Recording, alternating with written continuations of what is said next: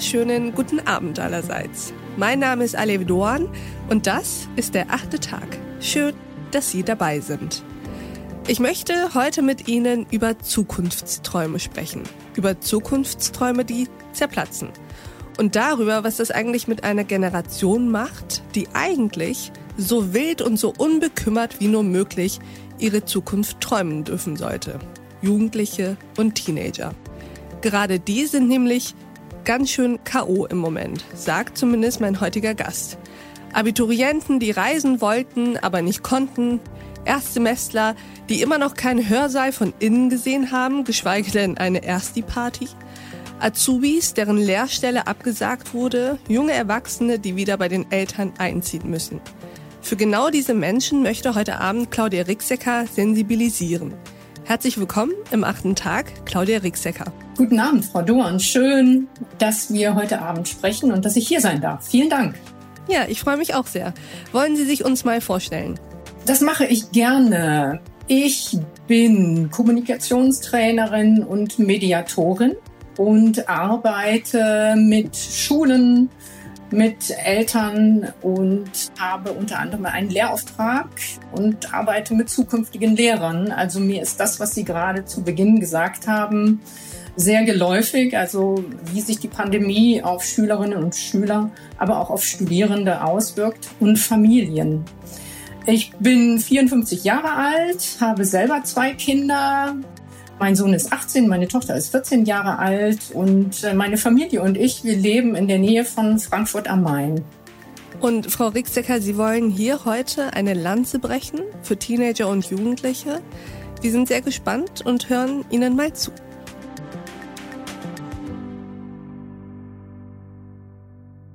Vielen Dank. Das ist mir sehr wichtig und ich möchte Sie alle, also Sie, liebe Frau Dorn, aber auch natürlich die Zuhörer, gleich mal zu Beginn fragen, was fällt Ihnen ein, wenn Sie an die heutige Jugend denken?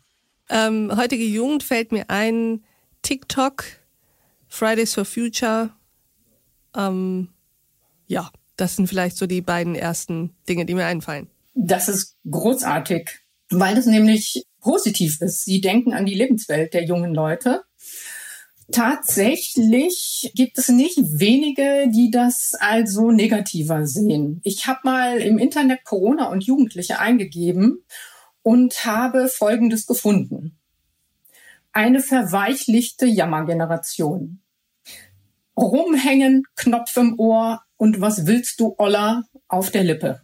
Also Sie sehen, nicht alle sind, sage ich mal, den Jugendlichen so positiv zugetan beziehungsweise neutral, sondern sehen tatsächlich auch, dass sie angeblich nur feiern wollen und Vergnügen haben wollen und sich ansonsten um nichts kümmern.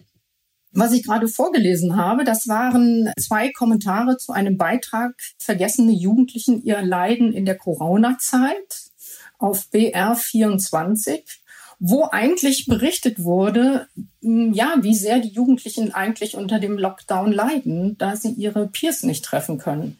Ihre Peers, also ihre gleichaltrigen Freunde. Ja, genau. Das bestätigen Sozialpädagogen, äh, Kinder- und Jugendpsychologen, Jugendarbeiter, dass das wirklich verheerende Folgen haben kann. Also es wird, wie Sie in den zwei Kommentaren bemerkt haben, durchaus belächelt, aber das ist alles andere als nicht auf die leichte Schulter zu nehmen. Der äh, führende Jugendforscher in Deutschland, Klaus Horrellmann, bestätigt das. Also er sagt, es kann so weit gehen, dass also wirklich Fähigkeiten nicht trainiert werden, was sich dann einfach auf die spätere Qualifikation für den Beruf und für das Arbeitsleben auswirkt. Ich kann diese Häme, die den Jugendlichen entgegengebracht wird, nicht nachvollziehen, weil die Jugendlichen sind unsere Zukunft. Und äh, wir müssen ihnen viel mehr Verständnis entgegenbringen. Ich habe so ein schönes Zitat von einer amerikanischen Erziehungswissenschaftlerin mitgebracht. Das ist äh, Bonnie Harris und sie sagt, Parents have no clue of the world of teenagers. They come from another time. Ja, und ich finde, das bringt es auf den Punkt. Also wir haben also mit wir meine ich, ich hatte es vorhin erwähnt, ich bin 54 Jahre alt. Wir haben keine Ahnung von der Welt der jungen Leute. Also was sie interessiert, aber auch was sie ängstigt. Und deshalb kann ich nicht verstehen, dass also die Kommentare, wie ich sie gerade vorgelesen habe, also doch weit verbreitet sind. Ich finde, stattdessen sollten wir den Jugendlichen zuhören. Die Alten sind irgendwie die wichtigsten, weil die ja einfach Risikogruppe sind. Und irgendwann sind wir halt hinten angestellt und die Schulen machen ganz normal weiter wie bisher. Also irgendwie ist es halt ein komisches Gefühl. Wir sind ja nun mal die Zukunft und dass wir da so hinten angestellt werden, bedrückt mich auch. Ja, ich dachte, das wäre so mein Jahr. Das sagen ja viele nach Silvester, aber dieses Jahr war es bei mir tatsächlich so. Ich hatte noch nie das Gefühl, so ja, das wird mein Jahr, aber abgeschlossene Ausbildung und ähm, ein Arbeitsplatz, der eigentlich relativ sicher war am Anfang, ähm, das war schon eigentlich so der Gedanke, ja, das ist es. Und ähm, wenn man jetzt zurückblickt, dann dachte ich mir, ein bisschen naiv. Denn ihr Vertrag wurde nicht verlängert. Und jetzt ist sie arbeitslos. Allein und nichts zu tun. In einem Alter, wo das Leben eigentlich beginnt. Kim fühlt sich ausgebremst. Ich weiß nicht, wie meine Zukunft aussieht. Werde ich wieder in meine Jobs kommen, also in den Eventbereich, oder werde ich jetzt äh, die nächsten Jahre ausweichen müssen? Das weiß ich nicht. Ähm, ich habe eigentlich auch vor, irgendwann ein Haus zu kaufen oder zu bauen mit meinem Freund. Und das ist natürlich alles gerade so ohne Job unmöglich. Und ich weiß ja auch nicht, wann ich wieder einen Job habe und ob der dann auch so bezahlt ist, dass ich das eben auch alles machen kann. 26 Prozent der Jugendlichen schätzen ihre Zukunftschancen schlechter ein. Es ist ein Scheißgefühl. Was können wir jetzt also tun, um besser in die Zukunft zu blicken? Was kann jetzt aus Ihrer Sicht an positiven Impulsen gegeben werden? Also ich schlage Folgendes vor. Wenn wir diejenigen, denen Corona die Zukunftspläne durchkreuzt hat, wenn wir die hm, finanziell und materiell, mental unterstützen würden. Also ich könnte mir ein Stipendium vorstellen, zum Beispiel elternunabhängig für ein Jahr, um den jungen Menschen einfach den Druck zu nehmen und dass sie sich in Ruhe neu orientieren können.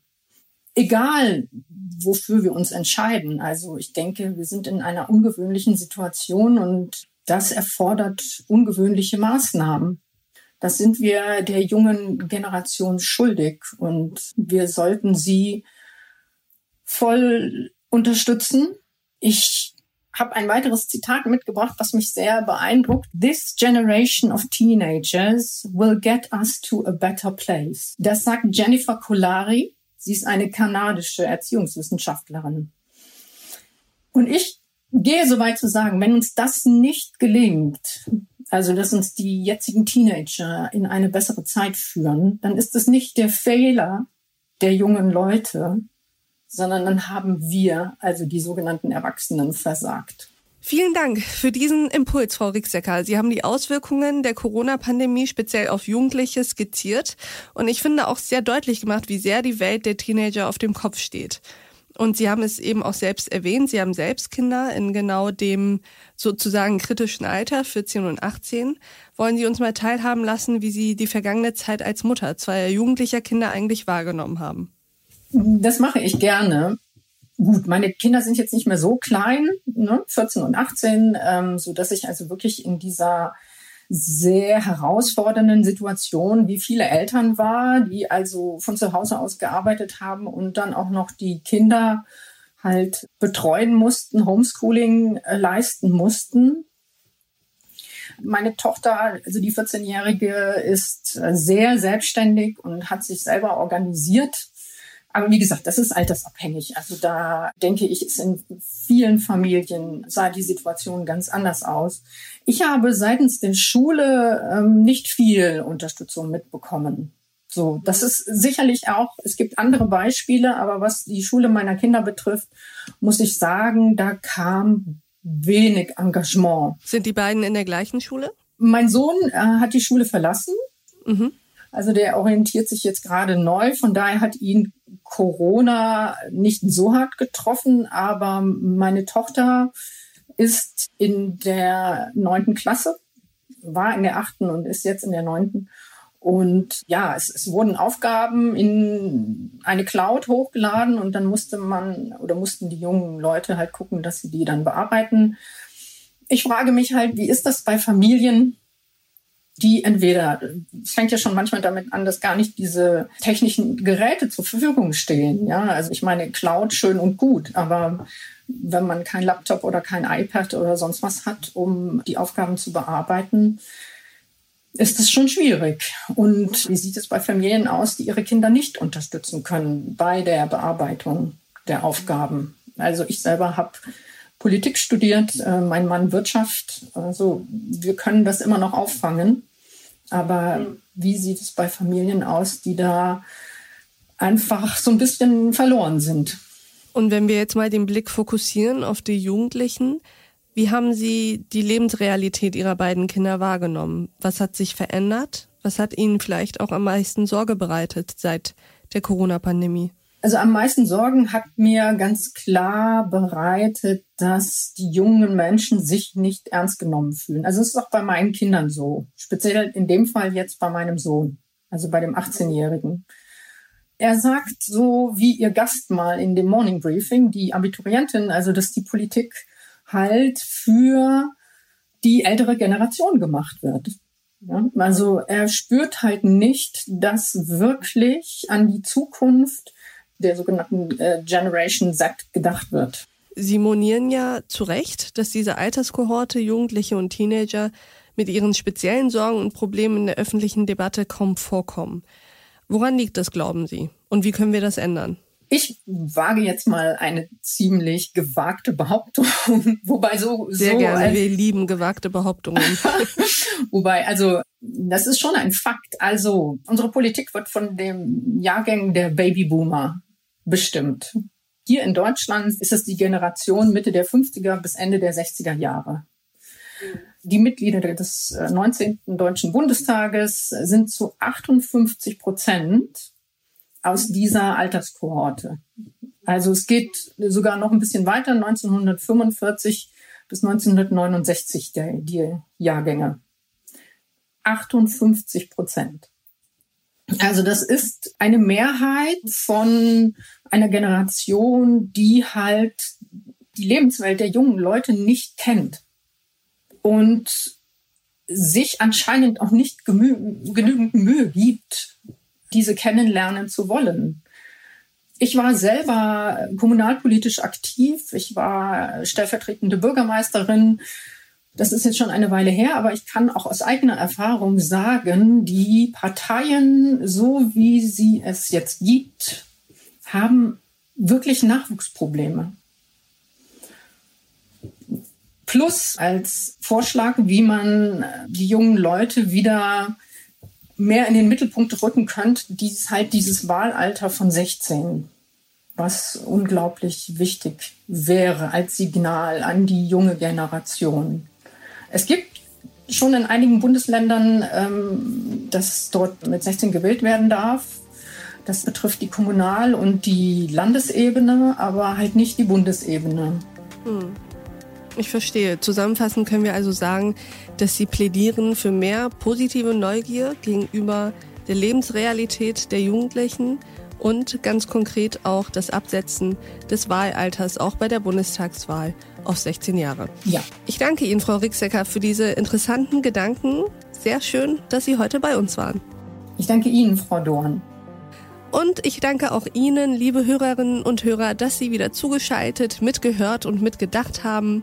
Und ich freue mich sehr, wenn wir uns im nächsten achten Tag wieder begegnen. Bis dahin, auf sehr, sehr bald. Ihre Alef Doan.